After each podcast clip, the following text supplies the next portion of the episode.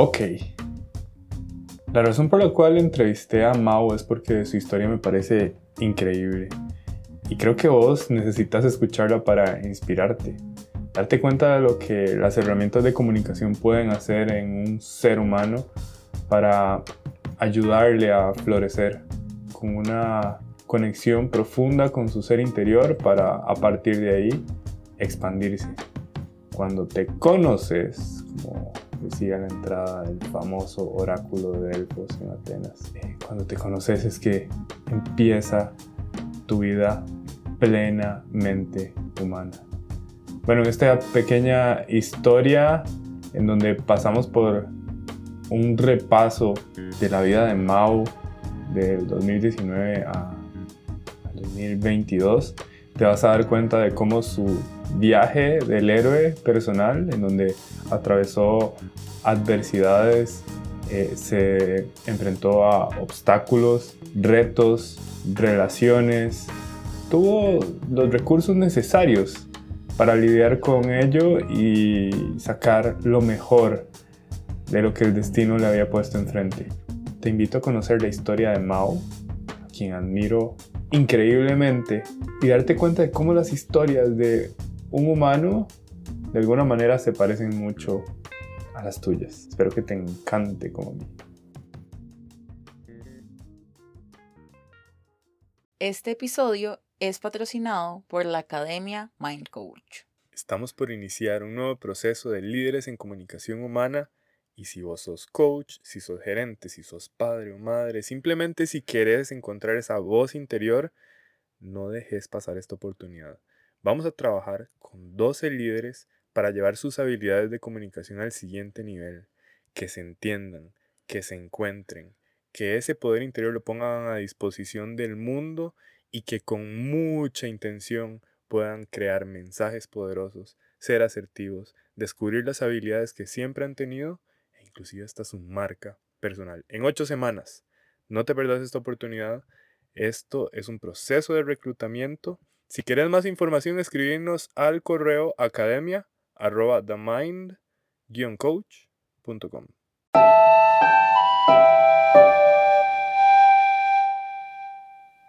Y te doy la bienvenida, Mao, a un episodio especial. Y es un episodio especial porque desde que te conozco he visto en vos una necesidad de florecer y de mejorar y de expandirte y de tener relaciones basadas en amor con las personas que te rodean. Y bueno, desde el día en que te conocí, por la manera en que me contaste lo que querías lograr, yo dije, yo quiero estar cerca de Mao, yo quiero ayudar a Mao.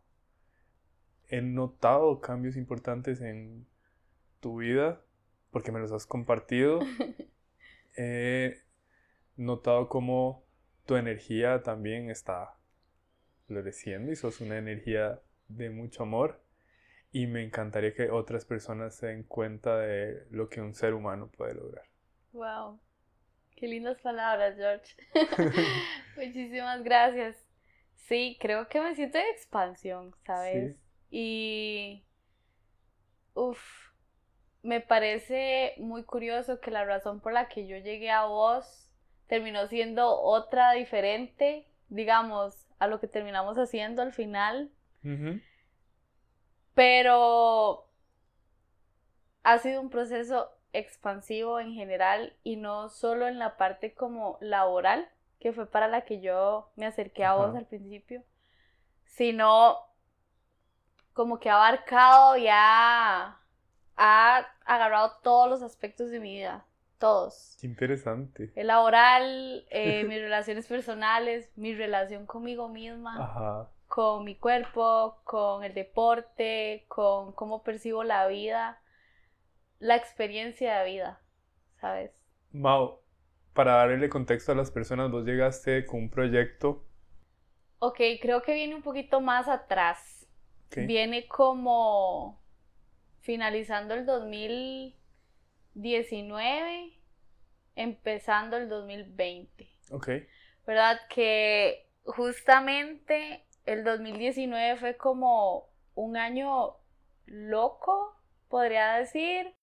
Mi hermana estuvo en el hospital porque tenía leucemia, Oh. entonces habíamos pasado como por todo ese proceso súper complicado de acompañarla como por seis meses. Además yo estaba eh, terminando mi bachillerato en meteorología.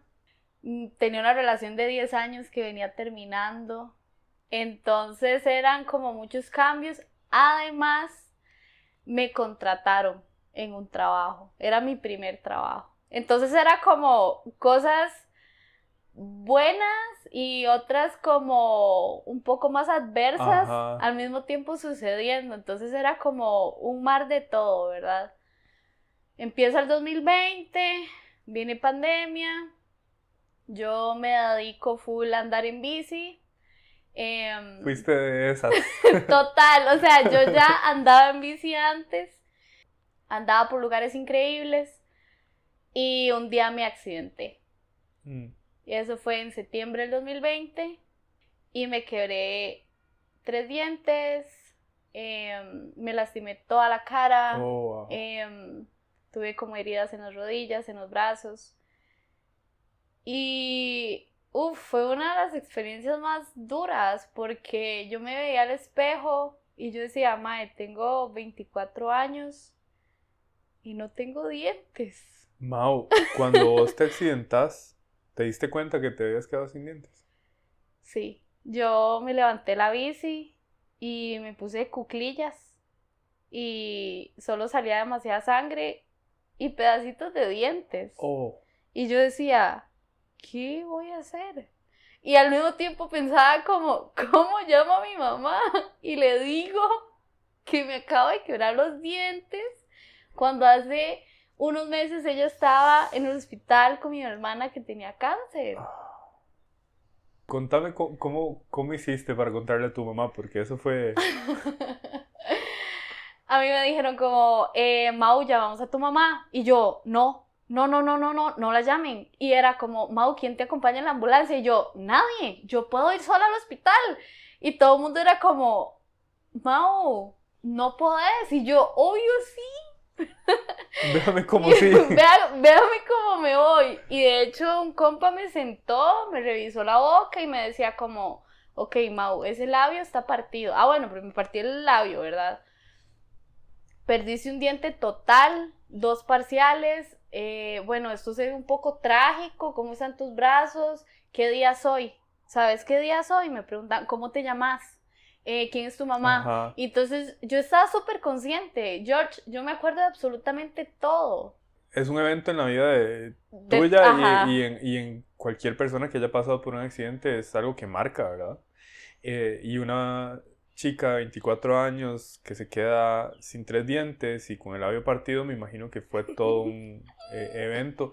Y me pregunto, en ese momento en tu vida, cu- ¿cuáles eran tus herramientas para lidiar con esto? Siendo sincera, pues intencionalmente no tenía herramientas. Recuerdo que una vez, mientras me estaban haciendo un tratamiento dental, yo solo pensaba como, Mau, respira, ya se va a acabar, esta vara no va a durar para siempre. Mm. Respira, no va a durar para siempre, respira. Pero al mismo tiempo era como, ay, o sea, me duele, no aguanto y al mismo tiempo era como, vos sos fuerte, no te quejes, porque bueno, además era eso, ¿verdad? Vos sos fuerte, no te quejes, no llores. ¿De dónde venía eso? Yo misma. Y era algo que me pasaba muy seguido. Para mí mostrar algún tipo de debilidad, que esta debilidad entiéndase como llorar o ser vulnerable o algo así, era debilidad en un mal término, digamos, para mí. ¿Cómo era eso para vos? Súper frustrante, porque entonces era una chica que siempre tenía que mostrarse independiente, que tenía que mostrarse fuerte, que no lloraba, o Mm. que, claro, porque también recibía muchos comentarios como, usted es muy fuerte, usted puede. Em, eso no es nada, ¿verdad? Y cosas así. Entonces yo decía, no es nada, Mau. No es nada, sin dientes y con la cara súper destrozada y era como, no es nada, no llores.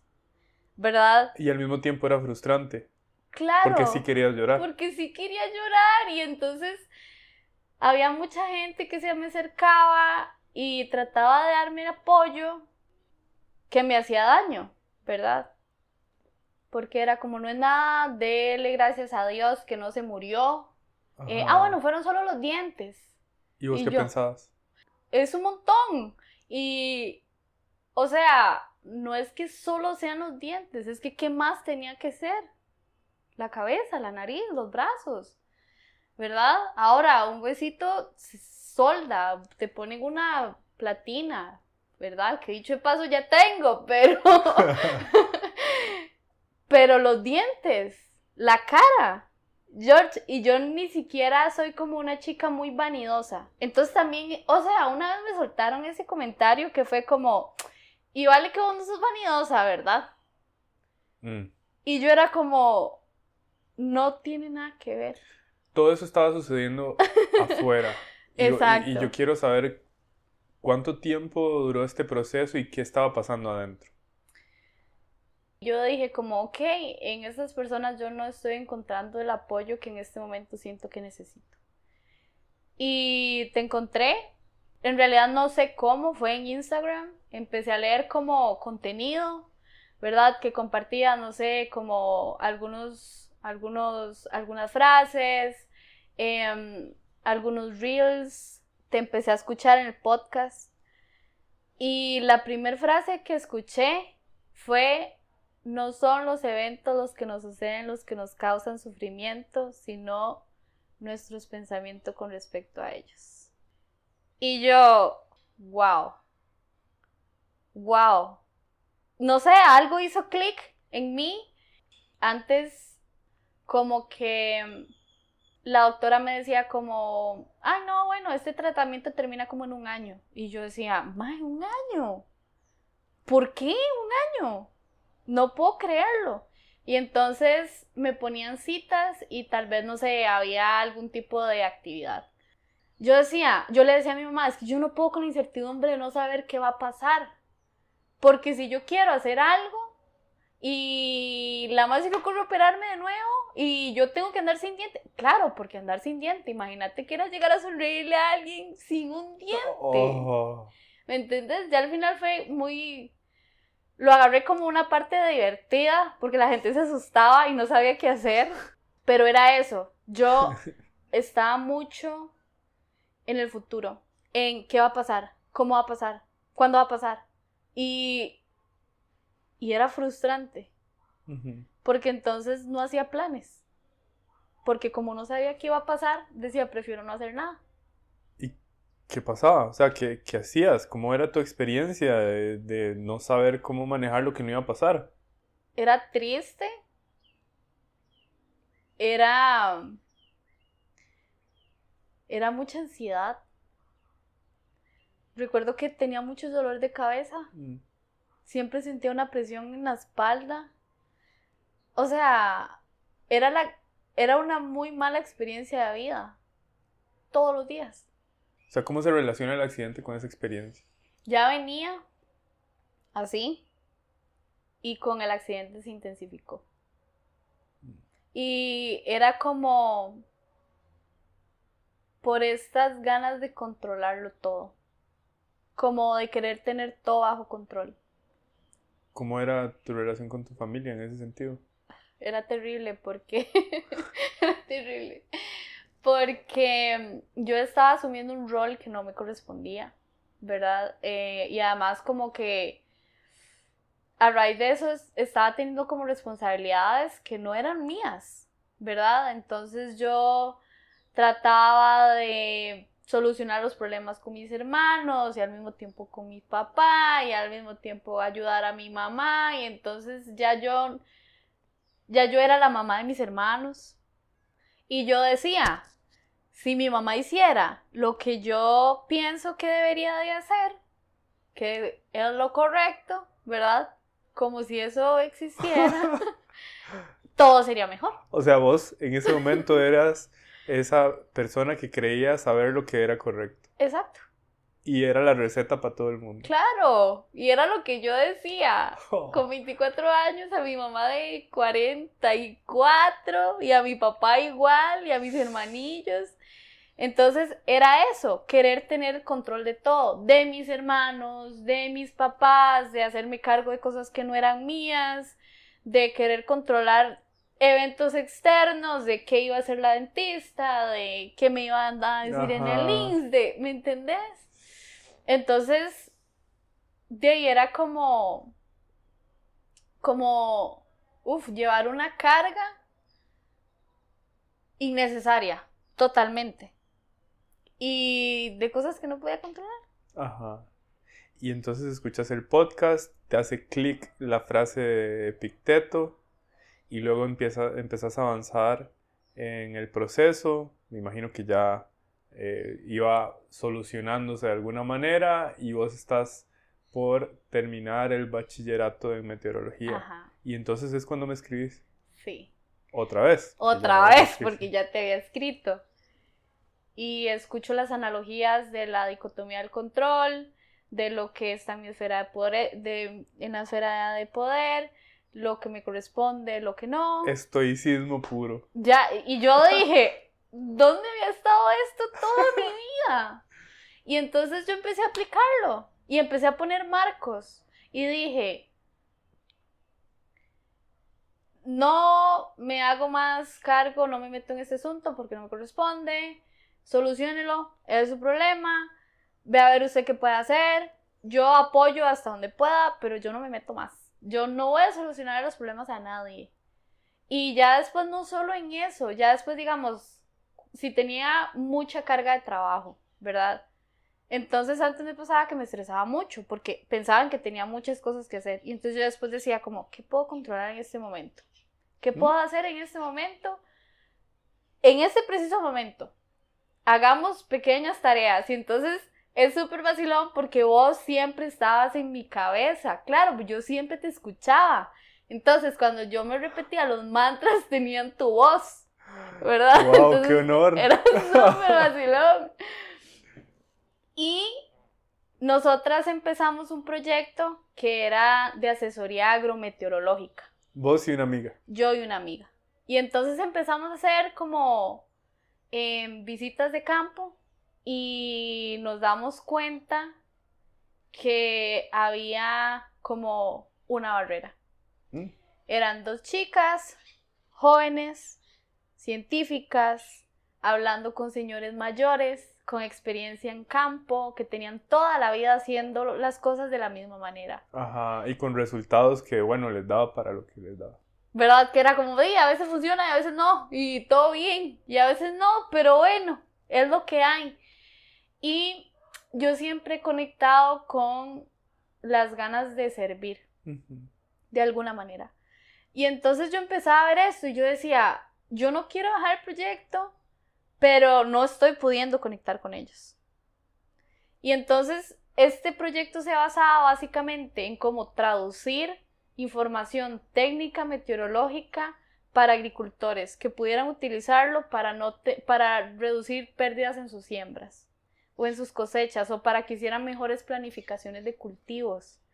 ¿verdad? Entonces era como servir de ese, como ese canal, ¿verdad?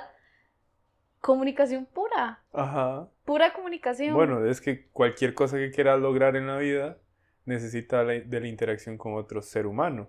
Y para interactuar con otro ser humano, comunicación. comunicación. Y yo dije, ¿qué puedo hacer? Justamente ahí vi que vos estabas en ese momento reclutando para la nueva, la segunda generación, éramos nosotros o la tercera, la Creo segunda. que fue la tercera. La tercera generación. Y yo ya había visto que había, a- había otra generación y yo dije como, ok, me suena. Voy a escribirle y le voy a contar qué es lo que estamos haciendo. Ajá. Ah, bueno, y justamente para ese tiempo teníamos el pitch. Ajá. Teníamos que presentar el pitch porque estábamos en un concurso em, para fondo semilla, ¿verdad? No reembolsable y entonces estábamos como trabajando en esa parte. Entonces yo decía, claro, nos dan los fondos, nos capacitamos en comunicación y la vamos a reventar. Claro, porque yo decía, todo el background científico lo tenemos. Ya tenemos eso. Ahora, ¿cómo lo comunicamos? Eso es lo que necesitamos. Y, yo quería eso, ¿verdad? Yo decía, me que hacer eso. Y ahí fue cuando yo te escribí, justamente. Para ser parte de la tribu de líderes en comunicación humana. Ok, ¿y entras? Entras a la, a la generación. Cuando yo te escuché contarme justamente tu proyecto y que llegaste con Nati también y entonces las dos me hablaron sobre lo que querían lograr, yo dije, no, o sea, son las personas ideales para ser parte de la tribu, formarse y llevar este mensaje. Contame, ¿qué fue lo que sucedió mientras estabas llevando la certificación? George, me encontré a mí, justamente. Mm. Eso fue lo que pasó. Uy, voy a llorar. Mm. recuerdo la primera sesión que tuvimos y, y una vez vos me lo dijiste, como yo súper tensa, estresada. Y yo, yo me acuerdo que yo te veía en esa sesión y yo decía, yo quisiera esa paz. Yo quisiera poder llegar y sentarme tan tranquila a hablar con alguien y sentir paz. Pero en ese momento siento que estaba pasando por tantos procesos al mismo tiempo que ni siquiera estaba disfrutando mm. de, de ninguno al final. Y, y de nuevo creo que era por esto de tengo que ser fuerte. O sea, yo no podía lesionarme porque eso me hacía sentir débil y para mí eso estaba mal. O sea, yo me lesionaba y yo seguía haciendo mi vida normal porque eso era debilidad, ¿me entendés? Y, y así en el trabajo. Así en el trabajo y así en la vida. Y entonces justamente cuando yo empiezo el curso de líderes, yo estaba pasando por una etapa en el que después del accidente me preparé para competir en ciclismo, me pasé de, de, lugar, ya no vivía en Cartago, sino empecé a vivir en San José. Seguía entrenando fuerte para competir a un nivel de exigencia como, ¿verdad? Al mil. Y además estaba en la U, estaba trabajando y estaba con este proyecto de, de meteorología. Y llevando la certificación. Y llevando la certificación. y entonces yo me acuerdo que vos me preguntaste, ¿qué pasa si dejas alguno de estos? O sea, ¿qué pasa si no seguís? ¿En quién pensás? Y cuando vos me dijiste en quién pensás, yo nunca pensé en mí. Siempre pensaba en alguien. Yo decía, claro, porque no puedo dejar de entrenar para competir, porque mi team Mm. Porque em, mi mejor amigo, porque mis compas, porque esto, porque ellos, nunca yo. Y después, ah bueno, y si dejas el proyecto de meteorología, ah no, porque mi tutor de la U, porque mi amiga, porque las chicas del programa, porque la mentora del programa, y entonces era como siempre otros, siempre otros, pero nunca era yo. Nunca. Y ni siquiera disfrutándolo. Exacto. Era eso. Y entonces, cuando yo entro al programa Líderes y empezamos a ver todo esto de, de la comunicación, de cómo nos comunicamos, de que no podemos dar lo que no tenemos. Y entonces yo decía como, ¿cómo yo quiero comunicarme con otros si ni siquiera puedo comunicarme conmigo? ¿Cómo puedo pedirle yo sensibilidad a alguien si yo no tengo sensibilidad conmigo? ¿Cómo puedo pedirle a alguien que sea compasivo conmigo cuando yo no soy compasiva conmigo? Mm. ¿Verdad? Y entonces era como todo eso. Y experimenté también una etapa en la que, en la que viví una experiencia muy linda con unos amigos en un campamento. Y yo los veía con tanto amor y con tanta belleza y yo en un toque dije como, wow, yo no me veo así, a mí misma. Qué fuerte. Exacto. ¿Qué decidiste hacer? decidí poner en pausa el proyecto de meteorología. Em, decidí, decidí dejar de competir en ciclismo porque me empecé a priorizar. Mm. Y, y yo decía, yo quiero hacer lo que me nazca. O sea, que si un día me levanto y digo, hoy no quiero entrenar, quiero leer, hacerlo. Ajá. Hoy no quiero desayunar avena, quiero desayunar huevos, hacerlo. ¿Me entendés? Porque también sufría de inflexibilidad. Ajá. ¿Te acordás? Sí. Sufría de inflexibilidad. O sea, tenías una vida altamente exigente, con atención a otros, eh, sin derecho a quejarte, sin derecho a ser vulnerable, sin derecho a ser falible. Y estabas logrando cosas. Pero entonces empezaste a hacer cambios porque no estabas disfrutando. Y luego de ese campamento en donde estabas viendo a tus amigos con tanto amor y te diste cuenta que no lo tenías para vos, me acuerdo que en una sesión decidiste ser amor. Qué lindo. Ajá.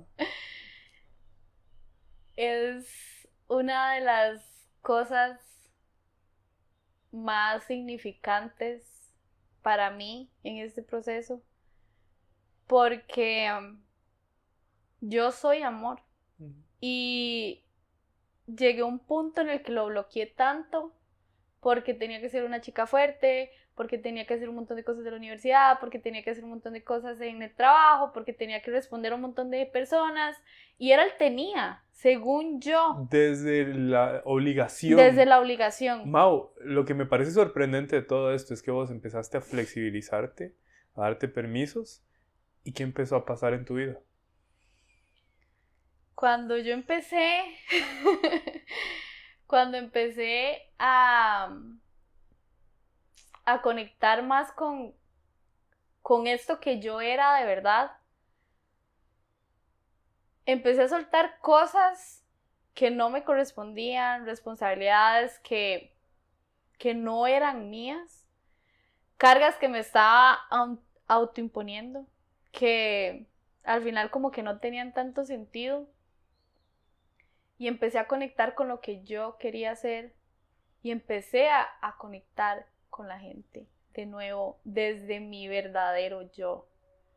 ¿Sabes? Porque como antes estaba tan pensando en los externos, como siempre poniendo esa atención, o sea, yo decir como, mae, yo soy demasiado romántica, era como, jamás, ¿verdad? Jamás en la vida.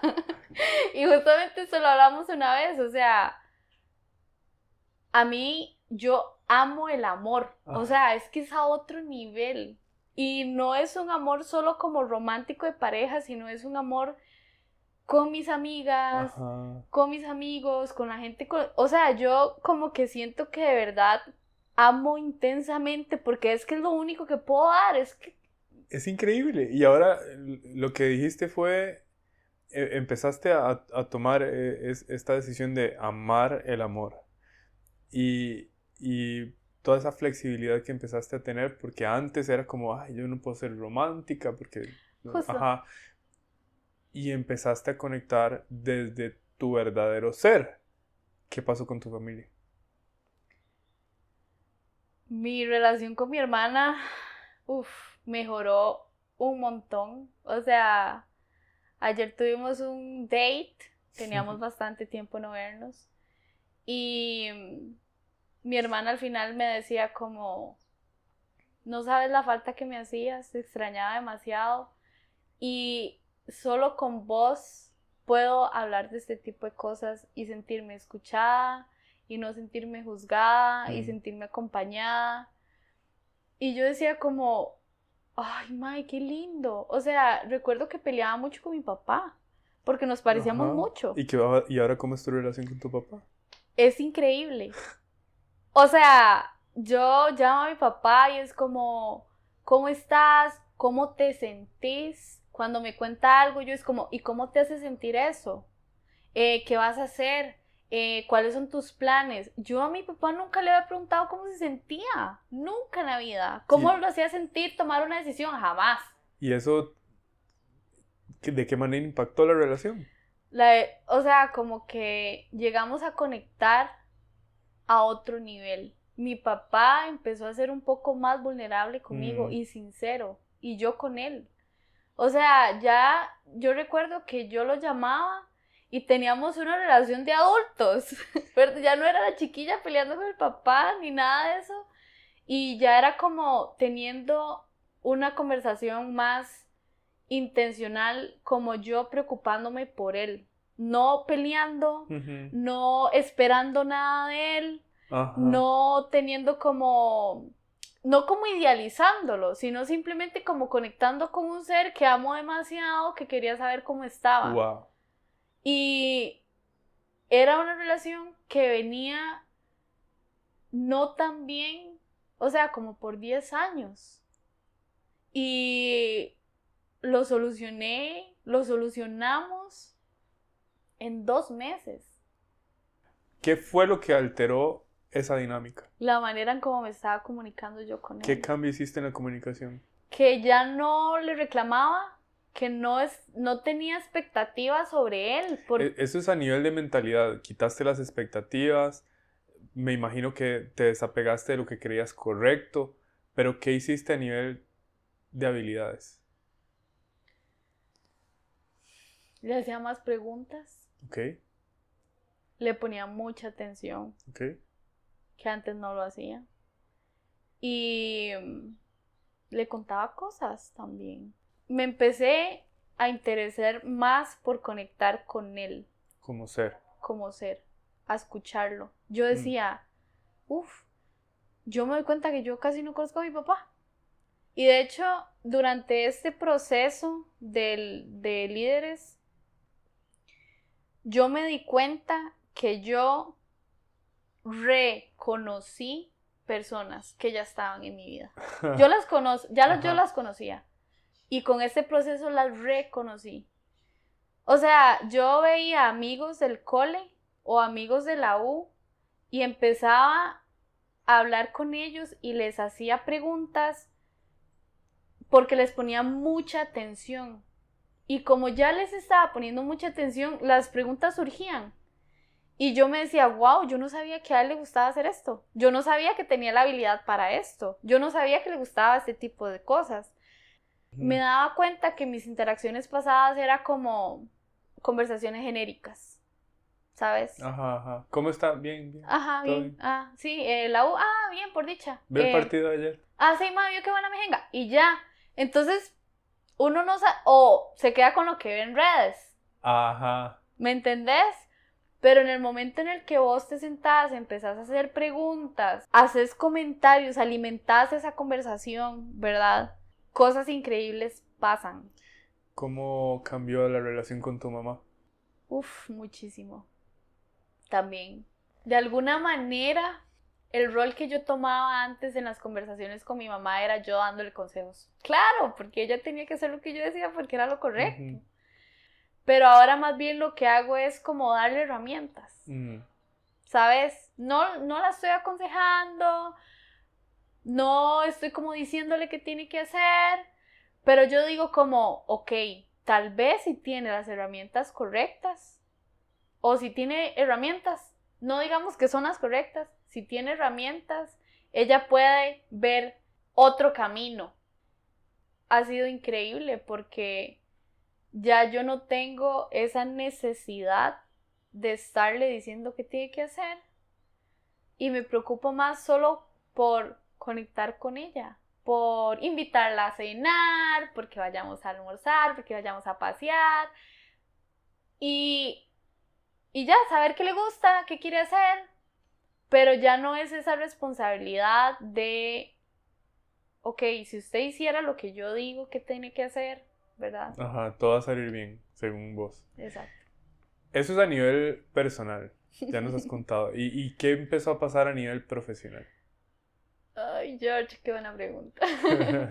yo estaba en un trabajo que de alguna manera sentía no, que no me exigía tanto em, laboralmente. Y yo siempre he pensado que tengo mucho para dar, ¿verdad?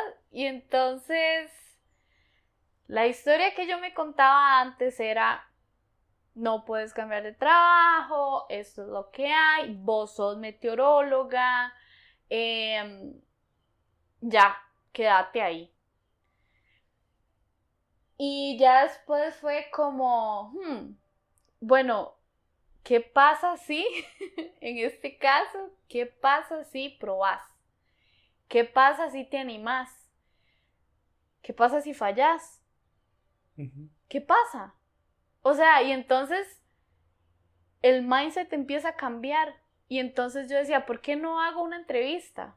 ¿Por qué no aplico a otro trabajo? Por, o sea, ¿qué es lo que está en medio? ¿Qué hay? ¿Qué historia me estoy contando? Y entonces yo decía como, bueno, em, no hay trabajo para meteorólogos, eh, Mau, tu inglés no es tan bueno, em, ¿qué pasa si te ponen a hacer algo que no sabes? ¿Qué pasa si te dicen que no? Y entonces empecé, y empecé, y empecé, ¿verdad? Y entonces yo escribía todas las preguntas que me hacía, ¿verdad? Y, y tratar de responderlas. Y yo, bueno, ¿qué pasa si me dicen que no en esta entrevista? ¿Qué pasa si me dicen que sí? ¿Qué pasa así? Y empecé como a hacer escenarios y empecé a hacer prácticas. Y recuerdo que justamente en ese tiempo llega un chico a vivir a la casa de nosotras y él solo hablaba inglés y es de Lituania, entonces el idioma de Lituania. Ajá. Que no sé cómo se dice. Y entonces... ya somos dos. ¿Verdad? Yo, lituanés, no, no sé. Lituaní. Qué bueno. Y entonces resulta que nos hacemos muy amigos pero solo podemos hablar en inglés. Y él me decía, Mau, tu inglés es muy bueno. O sea, te puedes comunicar y poder resolver el resto en el camino, ¿verdad? Y empezamos como a explorar ideas, él fue un súper apoyo y yo dije, nada, empiezo a mandar papeles a todo lado, ¿verdad? Me dieron dos entrevistas. Ajá y eran inglés, ambas. Eh, dos empresas internacionales. Bueno, una era una empresa internacional, la otra era una ONG. Y tengo la entrevista con la primera empresa. estaba muy nerviosa, era en inglés, era sobre inteligencia artificial y agrometeorología. Entonces era como un mix de todo lo que yo quería hacer. Bueno, ya Después me dan esta otra entrevista y lo que me ofrecen es un internship. Y no como meteoróloga, sino como ingeniera de datos. y yo, ok, y entonces era un internship, sin pago. Y yo decía, bueno, puedo buscar cómo lo resuelvo. Pero yo dije que sí. Yo dije, yo no sé, pero yo dije que sí. ¿Verdad? Y entonces yo le digo que sí a la chica la chica me vuelve a llamar y me dice, bueno, eh, ya no es un internship. Es un internship, pero ahora has pagado. Y yo, ok, ok, va bien. Y yo con el otro trabajo todavía. Y ya después me vuelve a llamar y me dice, bueno, Mau, ya no es un internship pagado, sino ahora es un contrato por tres meses. Y yo, uff, tres meses, ok. Y la MAE, tiene que ser full time. Y yo, ok, démosle. Y yo no había renunciado al otro trabajo. Y yo dije, di no, Mau, te toca renunciar, ¿verdad? Y entonces hice todas las mates posibles y yo decía, bueno, si ahorro todo esto, si no hago todo esto otro, y si en tres meses no me renuevan el contrato, tengo un colchón. Muy bien. Entonces es un buen plan, ¿verdad? Decía yo. Y dije, nada, renuncio y me voy para mi nuevo trabajo como ingeniera de datos. Entonces también aprendí a no casarme con ideas, a no casarme con títulos, a decir, ma, usted solo es meteoróloga. Ajá. Sino decir como, mae, ingeniera de datos, dele.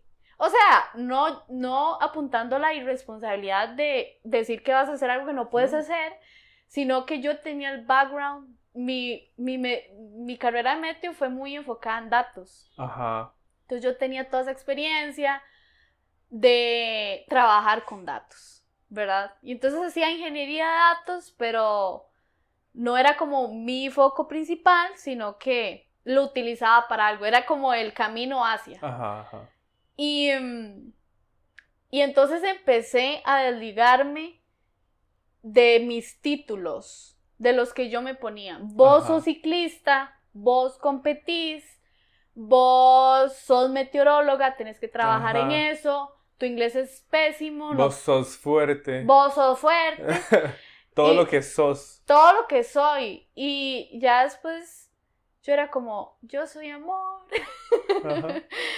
yo, yo no tengo esos títulos, o sea, como que empecé a conectar con esa parte de como más, más mío. Ajá, es como separar el ser del hacer. Eso, justamente eso. Yo decía, ¿qué es Mau? ¿Qué es ella? No qué, qué- estudió, ni qué hace, ni no, no, no, no, ¿qué es ella? ¿En, en, en qué sintonía vibra? ¿Verdad? En ese amarillo intenso, en ese amor. Yo decía, eso soy yo. Y me voy para este nuevo trabajo.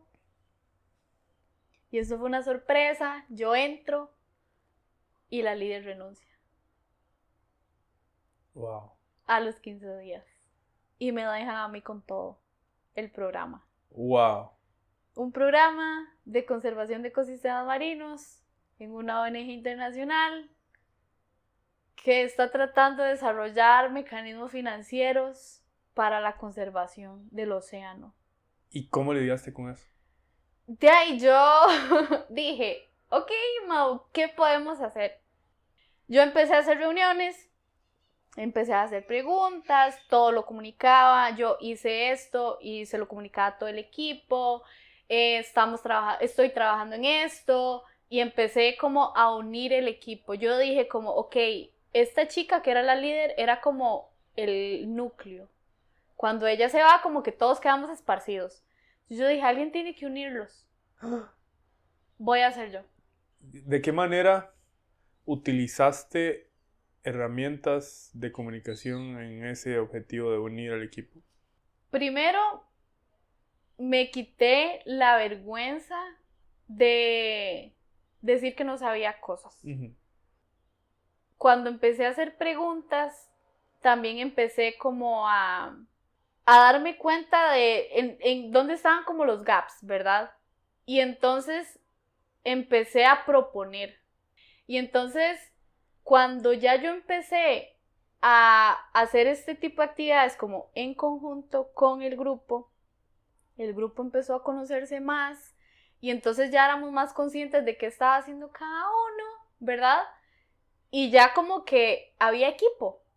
Yo te escucho y no puedo dejar de pensar en que vos tomaste el rol de liderazgo Sí.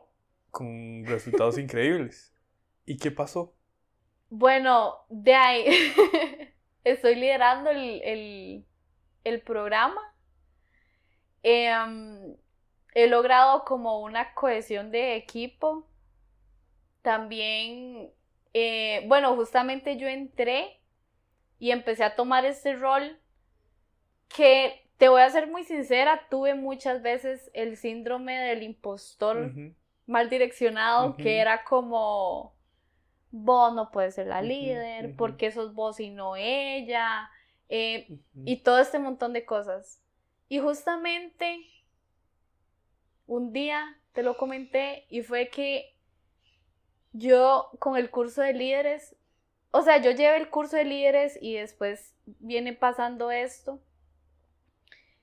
Y yo dije, ah, porque yo cuando empecé a llevar el curso de líderes, yo decía, ma, yo no soy líder de nadie. Yo quiero liderarme a mí primero. Y entonces yo nunca pensé, mientras llevaba el curso de líderes, que quería liderar a alguien, que quería liderar equipos. Ya. No lo pensaba. Yo dije como, bueno, cuando te digo que, que me encontré a mí es porque, ok, liderémonos, controlemos nuestros pensamientos, mejoremos nuestra experiencia de vida, comuniquémonos mejor con las personas, mejoremos nuestras relaciones, ¿verdad? Entonces eso era lo que yo pensaba. Pero cuando viene pasando todo esto en mi trabajo, yo dije, wow, yo me venía preparando para ser líder. Yo tengo todas las habilidades para poder con esto. Entonces yo después fue como, ok, Mau, desechemos la idea de que no podés ser vos, porque de fijo podés ser vos, ¿verdad? Y me ascendieron a los dos meses. O sea, llegaste a un internship no pago, luego sí pago, luego contrato por tres meses y luego ascendida. Con un contrato indefinido. Wow.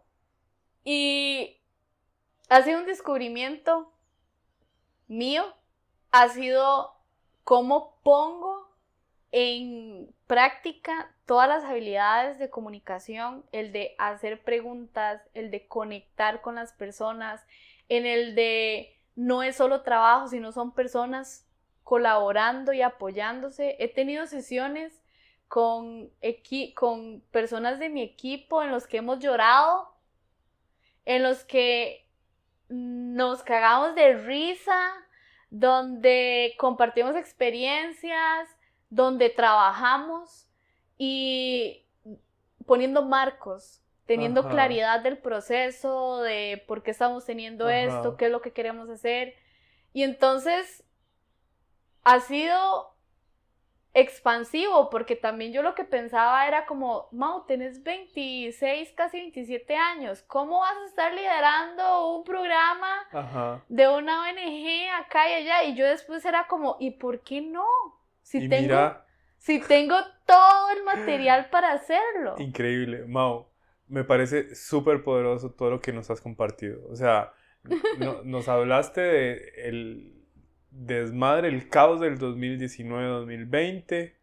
Em, nos hablaste de tu necesidad de, comunicarte eh, primero con vos, comunicar tu proyecto a, personas que se sentían distantes, a dos chicas jóvenes, eh, científicas, señores del sector de la agricultura que ya venían haciendo las cosas de cierta manera y ustedes quieren llegar a ellos para servir y entonces se encuentran con estas herramientas.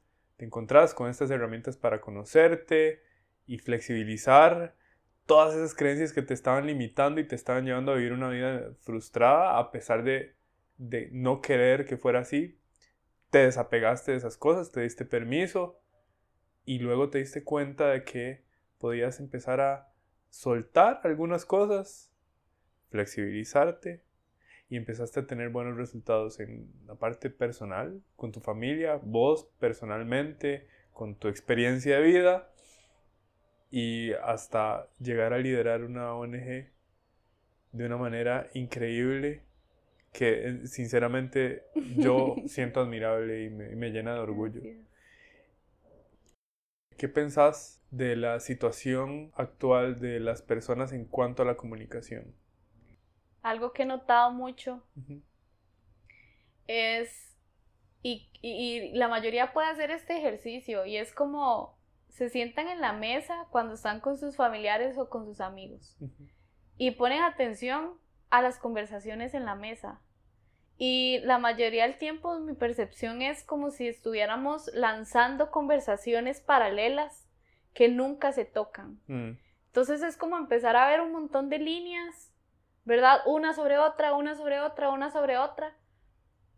Pero nunca, nunca se tocan. Y entonces es como esa falta de tener conexiones o conversaciones como verdaderamente intencionales, darle seguimiento a la historia de otro, hacerle preguntas, interesarse por qué le está pasando, cómo lo vivió, qué lo llevó a hacer eso. A mí me encanta hacer esas preguntas porque son preguntas que la mayoría de personas no hacen. Algo muy lindo que me encantaría compartir es, yo empecé un nuevo deporte hace tres meses. Y cambié todo el espacio, cambié de gimnasio, empecé a practicar un nuevo deporte que es Jiu-Jitsu y en tres meses yo he, llegado a conectar con personas a un nivel increíble. O sea, es exponencial. Es exponencial. Y justamente el sábado estábamos en una actividad y uno de ellos me dijo que él agradecía mucho haberme conocido este año porque yo era una de las pocas personas con las cuales él podía hablar sin sentirse juzgado, sintiéndose libre y mm, sin juicios Mm. y que se sentía escuchado. Se sentía escuchado. Y mi hermana me hizo el mismo comentario el fin de semana. Wow. Y entonces ahí es donde yo digo como, bueno, y ni siquiera es, o sea, yo viene de una persona que conozco toda mi vida, que es mi hermana, y una persona que ven conociendo hace tres meses. Increíble. Y entonces yo digo como, wow, qué lindo, porque una de las cosas que yo más decía en el curso de líderes en comunicación era, yo quiero ser un espacio en el que la gente pueda florecer, en, en el que la gente se pueda sentir acompañada y se pueda sentir escuchada, porque yo lo, lo experimenté de primera mano con vos. Mm. En nuestra primera conversación, yo quedé enamorada. Yo fue como, wow, yo nunca había sentido tanto amor a través de una pantalla con una persona que no conozco. ¿Cómo puedo experimentar esto? Ahora, ¿y ¿qué pasa cuando, si esto mismo pasa con personas que sí conozco y que ya hay amor de por medio? ¿Me entendés? Y entonces es eso, como darse ese chance en conectar, en comunicarse con uno y en regalarle eso a los demás. Qué lindo que alguien te diga que cuando conversa con vos se siente acompañado. Qué lindo ser ese espacio. Que a mí es que no me cabe la felicidad porque me encanta conectar con gente y darme cuenta de que puedo ser ese espacio y brindarle a alguien ese tipo de acompañamiento. Lo que me parece maravilloso es que a lo mejor muchas personas tienen intención como de conectar con otros, pero a veces la intención no es suficiente porque no conocen las distinciones, no conocen las herramientas, no conocen las habilidades, no entienden cómo funciona la mente humana, no se han preparado para tener una comunicación efectiva, que al final comunicación humana es poder interactuar con otros para crear una realidad compartida. Comunicación es poner en común. Exacto. Y si vos tenés la intención y además tenés las habilidades y tenés la disposición y tenés las herramientas y sabes cómo hacerlo, bueno, solo magia puede ocurrir o solo amor, dirías vos. Me encantaría saber cuál es tu definición de amor. Uf. Cuando yo pienso en amor, veo rostros. El amor no se puede medir con tiempo. Porque el amor es algo que tiene que ver con intensidad. Mm, Y cuando vos te permitís conectar de verdad e intencionalmente con alguien, el amor se intensifica. Y entonces, al final no importa si es alguien que venís conociendo hace dos horas, tres meses, diez años, sino es algo que tiene que ver con cómo se siente, no cómo se mide en algo que inventamos, que es el tiempo. mm, Y cuando pienso en mí, el amor para mí está muy relacionado con la paz, con la autocompasión, con el disfrute, con la risa, mm. con la con el café. Entonces, sí, creo que tengo muchas definiciones de amor. Un atardecer es amor para Ajá. mí. Y, y cuando las cosas no salen como vos querés que salgan, ¿cómo funciona el amor? Desde, desde la parte de aceptar que hay un montón de cosas que no puedo controlar, que yo trato siempre de dar lo mejor y que pase lo que tenga que pasar, como amar lo que tenga que pasar. ¿verdad? Y es como esperar lo mejor, pero prepararse para lo peor, básicamente, Ajá. ¿verdad? Y es como yo estoy dando todo y, ok, eso es todo. Que ya si algo pasa, independientemente de los resultados, porque antes era eso, foco en el resultado, ahora es como, ama lo que estás haciendo, cómo lo estás haciendo, qué te está llevando, el proceso, eso es amor, es la experiencia de vida, es cómo invierto cada día de mi vida para tener una buena experiencia, para acostarme feliz y decir, uff, hoy entrené y lo di todo, hoy compartí con estas personas y, e irme satisfecha con eso y decir, y eso puede sonarle fatalista para alguien, pero mae, si yo me muero hoy,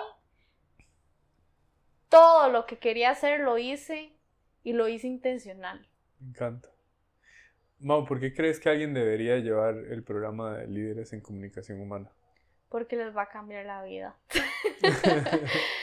Porque, em, como vos decís, alguien puede tener la intención de querer conectar con alguien, con otras personas, quiere, tal vez quiere ser un buen líder, eh, tal vez no quiere ser líder de otros, pero quiere liderarse, ¿verdad? O no lo sabe y puede que lo descubra en el camino.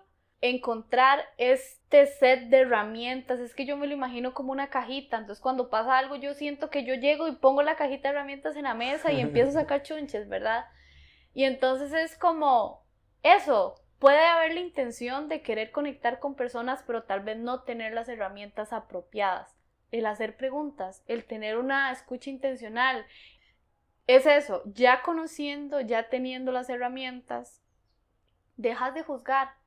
O tal vez no lo haces del todo, pero ya sos más intencional. O decís, bueno, esto a mí no me importa. Entonces, George, al final no es en cómo te sentás a hablar con alguien, es todo lo que haces en la vida, cómo interpretas la vida, lo que los demás hacen, lo que los demás dicen, porque ya le quitas cierto como, bueno, a mí lo que me pasó es que yo como que lo quité de mi vida porque me di cuenta que no era importante, como juzgar a los demás, mm. opinar sobre acciones ajenas, eso ni siquiera es enriquecedor al final, y entonces es como es expansivo. Por eso al principio te decía como esto no va solo como a lo laboral, sino va a lo laboral, a lo personal, a tus relaciones con tu familia, a tus relaciones con tus amigos, a cómo conectas con gente nueva, cómo te relacionas con la gente en el trabajo, cómo interpretar lo que te pasa, cómo interpretar lo que te pasa, qué importante, ¿verdad? Porque puede pasar algo que no, que sea adverso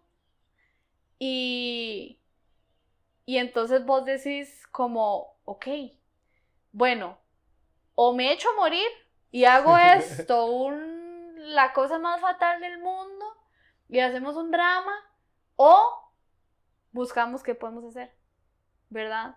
Y yo una vez escuché una frase que decía como que cuando uno sufre por eventos del futuro, uno sufre dos veces. Ah. Sufre ahorita, que no ha pasado, y sufre cuando pase. Si es que pasa. Y puede que nunca pase. Ajá. Exacto, entonces es como eso, experiencia de vida, inversión en experiencia de vida, en mejorar tu experiencia de vida. ¿Qué fue lo más poderoso? Así, eh, ¿qué, qué, ha significado para vos ser líder en comunicación humana? lo más poderoso ha sido dos cosas tres tal vez.